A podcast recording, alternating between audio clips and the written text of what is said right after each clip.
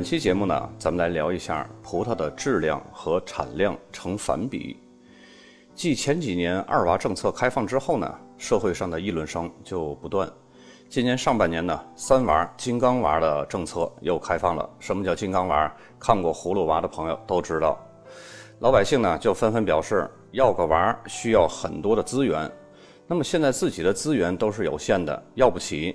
尤其是医疗、住房和教育。国家层面呢，也是在努力将这三个最主要影响老百姓生三娃的要素门槛呢逐渐降低。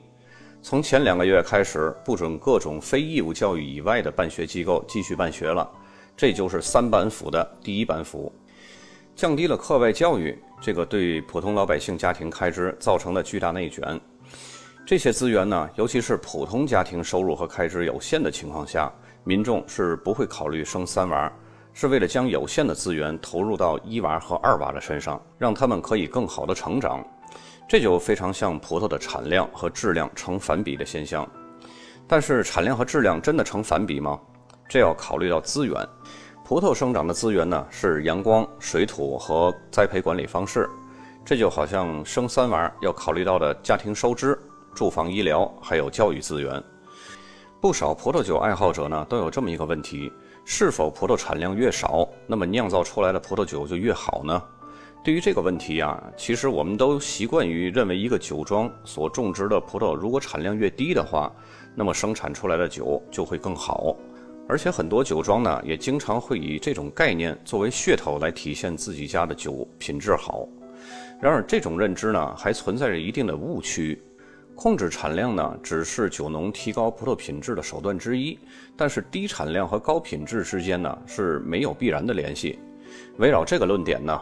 我给大家刨根问底儿的层层分析一下。首先呢，我们来先声明一下产量的概念。在葡萄酒的世界里啊，产量是指每单位面积葡萄园的土地上出产的葡萄重量，或者是这些葡萄酿的葡萄酒的容量。前者呢，它的单位通常是每公顷多少公斤，或者是每英亩多少公斤；后者的单位呢，通常是每公顷多少百升。由于不同葡萄品种的出汁率、压榨力度、酿造方式还有设备等因素的不同呢，这两个单位之间只能是粗略的换算。不同的品种产区之间葡萄的出汁率区别很大。一般情况下，酿造一百升的红葡萄酒就需要一百三十公斤的葡萄，而酿造一百升的白葡萄酒呢，则需要一百五十公斤的葡萄。因为这两种的产出率的不同呢，主要是因为红葡萄酒是发酵后压榨，而白葡萄酒呢是发酵前压榨。两者平均一下呢，酿造一百升的葡萄酒大概是需要一百四十公斤的葡萄。所以呢，每公顷一千公斤的葡萄的产量约等于每公顷七百升的葡萄酒的产量。在这里呢，我们就撇开酿造不谈，只讨论葡萄产量和品质的关系。那么，为什么有产量低等于高品质的说法呢？这个低产量等于高品质的说法，最早可以追溯到罗马时期。那个时候呢，人们就相信位于山坡上的低产量的葡萄园，要比位于肥沃平原的高产量的葡萄园产出的葡萄更加优秀。那个时候没有任何的技术测量仪器，只是凭借经验来总结的。而且呢，大多数优质的葡萄酒都是产自于低产量的葡萄园。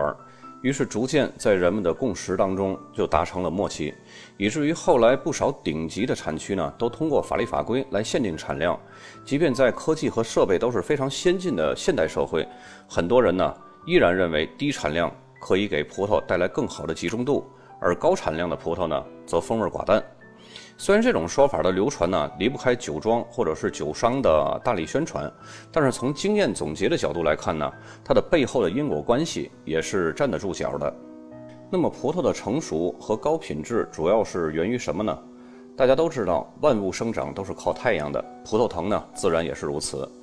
葡萄叶儿吸收阳光，通过光合作用来制造碳水化合物，再输送给葡萄，让它们在成熟期逐渐积累糖分、风味物质和分类物质。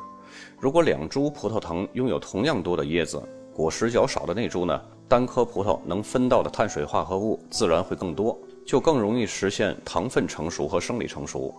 同时，风味物质和分类物质呢，也就会更加集中和复杂。这就很像一百万养一个娃和一百万养俩娃，肯定一个娃收获的更多。这就是单位资源相同，数量越少，品质越高。一些酒庄呢，也因此刻意控制产量，在转色期的时候呢，将一部分未成熟的葡萄摘除，让留在葡萄藤上的葡萄呢，获得更多的能量。虽然损失了产量。但是他们相信这样呢，可以提高留在葡萄藤上的葡萄的品质。然后这些葡萄呢，在经过酿造出的高品质葡萄酒所获得的收益呢，足以弥补甚至是超过产量的损失。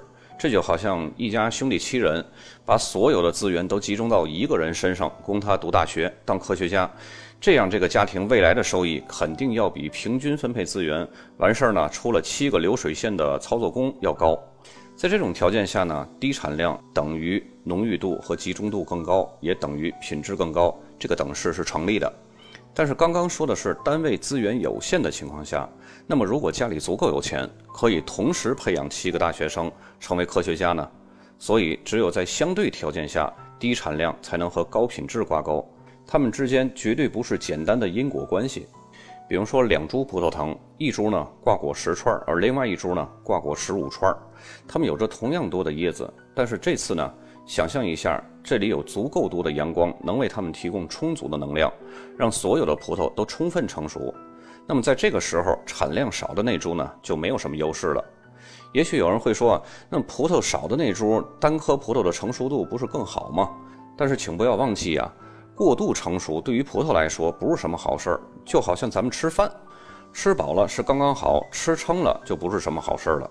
因此呢，在一些气候温暖、阳光充足的产区呢，降低产量并不能显著提高葡萄的品质；而对于冷凉气候或者是阳光不足的产区来说呢，想要在有限的日照和日积温相对偏低的环境里，让葡萄获得完美的成熟，控制产量是必须的。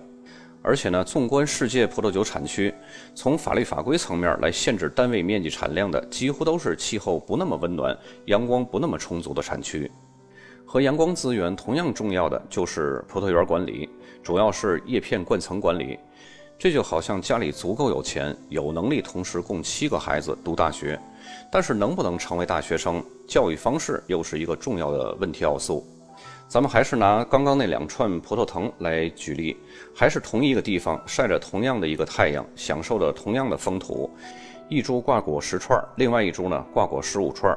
挂果十五串的葡萄藤，枝叶在人工牵引的帮助下分散开来，让叶子不会遮挡葡萄，能够接收到更多的阳光。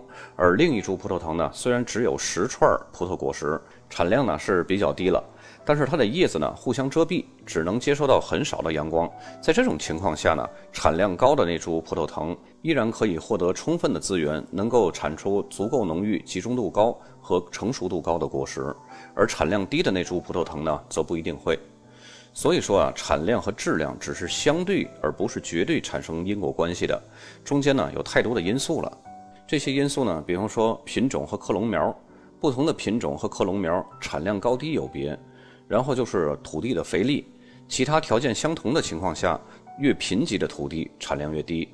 另外就是葡萄树龄，其他条件相同的情况下，葡萄藤越老产量越低。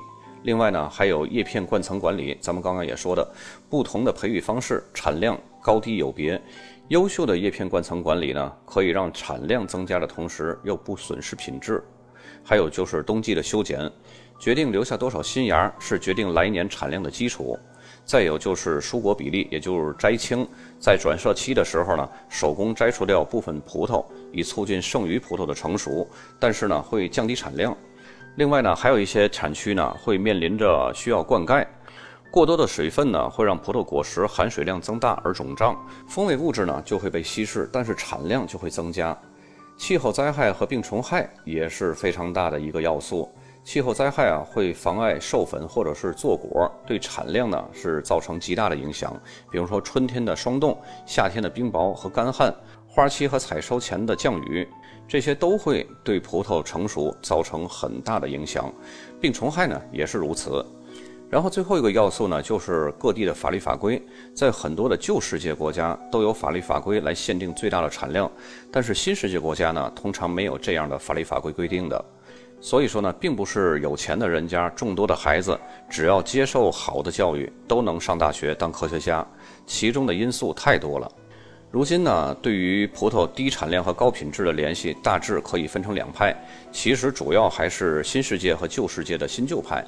首先呢，就是法国、意大利、德国这些老牌的产酒国的酿酒师呢，他们还是坚定地相信高品质必须低产量。他们虽然同意低产量不一定能够产出伟大的葡萄酒，但是他们坚信，如果想酿造伟大的葡萄酒，高产量是不可能的。一般葡萄园的产酒量呢，不能超过每公顷五千升。而新世界的酿酒师呢，则对这种说法嗤之以鼻。他们声称，只要使用了适当的叶片灌层管理和培型技术，即便是产酒量达到每公顷一万升的葡萄园，一样可以产出高品质的葡萄酒。这两派的观点呢，其实都有道理，因为他们所处的气候环境、葡萄品种的克隆苗、风土特色、酿酒理念都是不一样的。某些葡萄品种呢，对于产量是相当敏感的，比如说黑皮诺、桑娇维塞，还有内比奥罗，产量稍微高一点儿，品质就会下降的很厉害。有些呢则不然，比如说希拉或者是霞多丽。所以说呢，减产提高品质只是相对的，不要为了减产而去减产，迷信这样做质量就会优秀。如果这种概念都成立的话，那么西班牙拉曼恰产区的灌木式葡萄藤种植呢，应该是种植密度最低的了。那它的品质又如何呢？还不都是品质普通的葡萄酒吗？本期节目就到这儿，咱们下期再见。